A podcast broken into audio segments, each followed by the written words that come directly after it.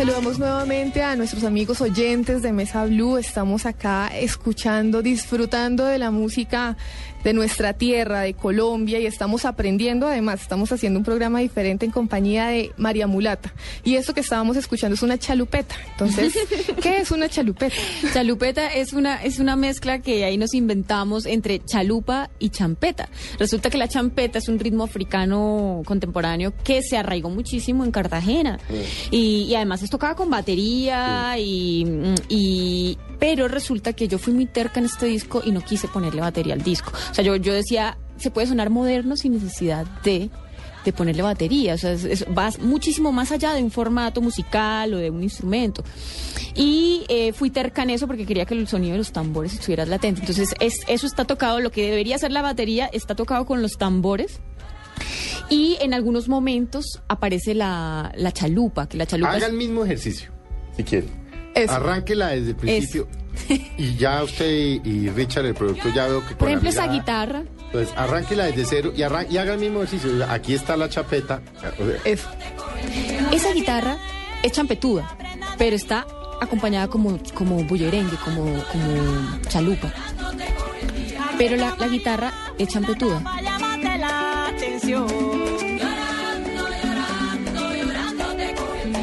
Y ahora entra la, la que la champeta, los tambores están haciendo el ritmo de champeta, el bajo también tum tu tum pum pum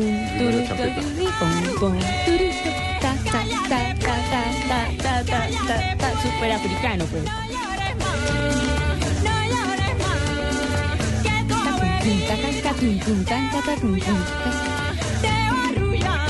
Es africano total. Ta ta ta ta la clave africana.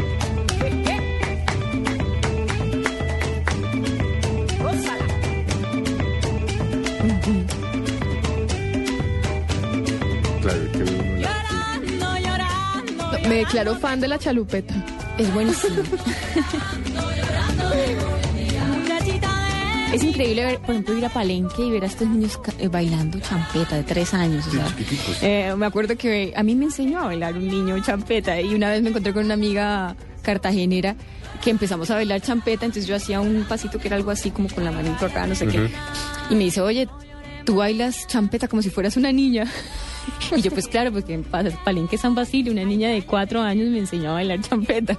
Y viven en función de eso, ¿no? Estas, Es que lo, lo traen adentro, es una cuestión, ellos nacen con todas sus articulaciones Sí, sí, sí. eh, adaptadas para moverse de la manera más increíble. Y, y obviamente pues es, esto, esto fue algo muy bonito. Yo estuve en Sudáfrica y tocamos A ver, es que usted ya llegaba champeta. bien lejos no, de sus pues, ya, investigaciones. eh, eh, eh, eh, tocamos una champeta ya Mm. y es increíble cómo ellos bailan igual esa champeta a Cartagena y muchas veces eh, ellos, ellos ellos se escucharon esa música y empezaron a bailarla, o sea, era una cuestión que iba o muchísimo sea, más usted va allá. a Sudáfrica, canta champeta y los surafricanos dicen, pues que esto es lo mío. Es que es lo mismo, es lo mismo. Interesante. ¿ah? Entonces, eh, eh, de una manera atávica llevamos un poco de información Mm. eh, y más allá en el Caribe y los negros eh, llevan una información que es inseparable del ser, o sea, es una cuestión que, que, que- que no se va a acabar y que está ahí y que ha estado por muchos siglos. Entonces, eh, por eso es que uno entiende es que uno va a Palenque y, y, eh, y ve a los niños que Mm. nacen y empiezan a tocar Sí, y a cantar. Pero venga, yo le hago una pregunta. Si ahorita la está oyendo, eh, posiblemente la están oyendo pues, cientos de miles de, de oyentes, pero un joven de 18, 19, un niño, niña, pues 18, 19 años, dice, hombre, yo quiero estudiar música, pero quiero aprender, o sea, quiero saber, de hecho, quiero saber todo lo que está diciendo María Mulata, pero más, ¿qué hace? Lo primero que tiene que hacer es recopilar toda la información en grabaciones que haya. Eso fue lo que yo hice. Eh, para, para no irse sin, sin mucha información, porque llegas allá y no sabes a quién encontrarte, no sabes a quién preguntar, no sabes por quién preguntar ni qué preguntar. Entonces, eh, yo, yo lo que haría sería recoger toda la información de los músicos que han hecho fusiones, de Totó la Momposina. Yo me comí todos los discos de Totó la Momposina, de Petrona Martínez, de todo lo que ya se conoce. Y luego de eso, después de de haberse leído todos los cuadernillos Y de los los discos y los cantautores y, y el origen, incluso un poquito poquito de, de literatura acerca de eso, eh, que se encuentra, pues, por ejemplo, hay muchos libros de lingüística de San Basilio de Palenque, donde, Ay, no. donde Mm. hay mucha información musical. Eh, y después de eso, saber qué ritmo es este, no sé qué, más o menos conocer, eh, irse, irse a todos los festivales, y hay demasiados. Entonces, hacer una lista de festivales, que el de Morroa, que el de Banco de la Cumbia, que el de Sa- San Pelayo en, en Córdoba, que el de Puerto Escondido en Bullerengue, que ta, ta, ta, ta. Mira, tú podrías hacer una agenda de todo un año de festivales. O sea, siempre festivales. Cada 15 días. De, de música popular. Es más, hay, hay algunos, hay- por ejemplo, el segundo fin de semana de agosto. Ujú. Es terrible para mí porque yo tengo que decidir a cuál ir. Entonces está el de Aguadas, el del Torbellino, está el, el Petronio Álvarez, que es el, uno de los padres del- de los festivales de la música colombiana. Entonces, eso, hacer una lista de festivales que sería súper importante ir eh, de pronto en, un, en julio, porque en julio se, con- se congregan muchos festivales. Está el de San yo no Pelayo, el del banco. No, tampoco Y- sabía que es eran tantos. y yo me Sí. iría a viajar, yo me iría, me, me metería con la comunidad, con los maestros, tocaría, eh, asistiría a un velorio, o sea, y tratar de sacar, eh, de extraer como una esponja la mayor eh, La cultura. vivencia. No es ni siquiera información, es una vivencia. Porque es que investigar es Mm. una cosa, pero eso es que a mí no me gusta, y yo no, no, pues no, no me gusta que me digan antropóloga, porque No, a veces porque me es, dicen, no porque yo es. no soy Sí, porque muchas veces, digamos, los antropólogos y los investigadores han llegado acá a mirar a la comunidad desde arriba y, y eso es imposible, saber realmente cómo se vive esa música es imposible mirarla desde acá y anotar toda esta cuestión y luego escribir un libro en donde solamente se entienden los antropólogos y los investigadores, Mm. No, pero ni es siquiera que en Palenque Le lo ponen tienen. a uno el lenguaje muy difícil de entender. Eh, Por eso, entonces, digamos, para mí, digamos, yo soy eh, de las que dice que eh, pues lleva la investigación más para comunicar. Y en ese sentido, el periodismo, por ejemplo, musical, Mm. ha aportado muchísimo a la hora de comunicar. A- hacer documentales es otra cosa, porque le llegas a la gente y estás explicándole realmente lo que estás viendo. Entonces, eh, yo creo que me voy más por ese lado. Me gusta comunicar y de alguna manera comunico con los discos. El primer disco itinerario Tambores, eh, hay cuatro cantadoras.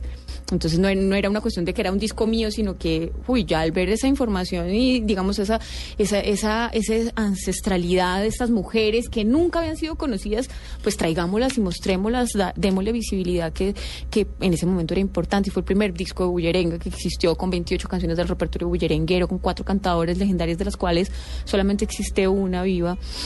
Entonces, eh, digamos que, que, que esa ha sido como mi tarea un poquito.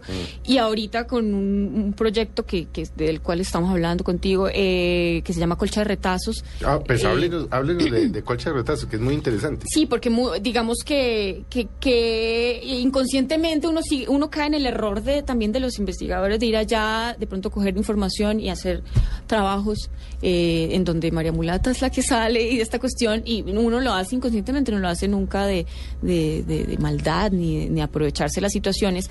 Y reflexionando acerca de esto, me ideé un, proyecto que se llama Colcha de Retazos, en el que de alguna manera retribuyo eh, toda, esa, toda esa información que, he podido eh, aprender de, de esas comunidades donde los niños eh, son los que reciben esa información directamente. Entonces me di cuenta que, por ejemplo, en San Basilio de Palenque había un una brecha generacional entre los niños y los, y los maestros. Los maestros decían, no, los niños no tienen que cantar esto.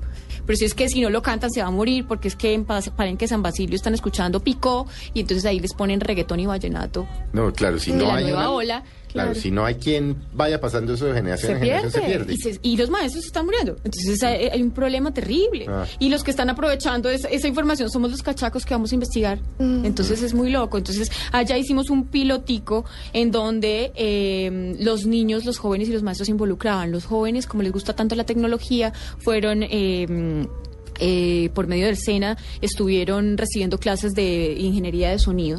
Les dotaron, digamos, un, un- un estudio de grabación con el proyecto y con, con el Ministerio de Cultura y ellos empezaron a grabar todos esos procesos eh, de los niños, de los maestros y mu- a muchos maestros también los grababan en video, en audio y toda esta cuestión. Y los niños formaron grupos musicales infantiles que eran dirigidos por los maestros de la tradición. Entonces se formó una cosa súper bonita, eh, un grupo que se llama Candá, que es el primer grupo musical infantil de San Basilio de Palenque. Y los niños ya empezaron a cantar. Fue muy difícil que le cogieran amor. Solamente cuando se pararon en el escenario y los padres de familia los empezaron a ver. Para ellos fue, digamos, un Se cambio. sintieron orgullosos, Claro, se claro. sintieron orgullosos de eso porque era algo que les permitía estar en un escenario Claro. y ser admirados por lo que estaban haciendo. Entonces, muy bonito fue ese proyecto que todavía sigue andando. La idea era empoderarlos, darles todas las herramientas para que ellos mismos fueran los que eh, produjeran estas, estas, eh, estos contenidos, que siempre lo que ha- hacía, digamos, uno como un eh, investigador era sacar mostrar, pero en San Basilio de Palenque no se quedaba nada. Entonces ellos ahora están haciendo esa, esa- ese trabajo, ¿no? Y en Suacha la, la situación es diferente porque son niños desplazados del Pacífico. En el Oasis hay más de 8.000 desplazados del Pacífico. Muchos niños nacieron allá, no Niños conocían. que no saben de su música. No conocían, no tenían ni idea que era una marimba de chonta, eh, no, no tenían ni idea que era un cununo y fue como una retra- eh, retribución simbólica a esta, digamos, a- a- al haber estado alejados de su cultura Mm. por una causal bastante fuerte que es el desplazamiento. Entonces, eh, de- digamos que el colcharetazos consiste en, en- en armar pilotos de- dependiendo, digamos, de la comunidad y la problemática que exista. Lo hace usted también en, eh, en CRAN, ¿no? Que es el Centro En de CRAN, Rehabilitación y Adopción del Niño. en donde la música ya cumple una función de terapia, ¿no? Como los niños los abandonados niños- que no, no adoptables. Ya no los adoptaron por alguna razón, entonces los adopta esta institución, pues los... Y allí- ni- Que son niños, pues, afectivamente destrozados. Totalmente. Pero fíjate que el trabajo allá ha sido precioso en donde los niños em- aprenden a tocar algunos instrumentos o bailan o cantan y hacemos conciertos también para CRAN eh, en donde, en donde Mm. Se les devuelve la autoestima. Ahorita el 30 de noviembre. En, sí. en el gimnasio moderno, creo. Eso va a ser en el Jorge Tadeo Lozano. En la Jorge Tadeo Lozano. 30 de noviembre. Sí. Pues, ahí- eso es interesante porque además Claro. contribuye. No es sino meterse a la página de CRAN, el Centro de Rehabilitación del Niño, y mirar y ir, porque además son como 15 o 16 artistas, ¿no? Sí, vamos a Que le han estar- compuesto cada uno una canción a la, a Sí, la entidad, vamos a lanzar un a la disco fundación. que hicimos, eh, eh, con- es un compilado y aparte yo produje la canción, Mm. es como el himno de la fundación que se llama Flores Amarillas. Que es como tarara- Entonces no se puede decir porque no Ah, se ha es que lanzado. sorpresa. Es que esa la lanza en el Ay, sorpresa. Bueno, entonces aquí Y les es- y generamos tiene la que ver, expectativa. Con también confusión, ¿no? Eh, eh, eh, hay un, una eh, pal- eh, son palenque. Es un son palenque, pero pues ya con una visión un poquito más moderna de, de la música.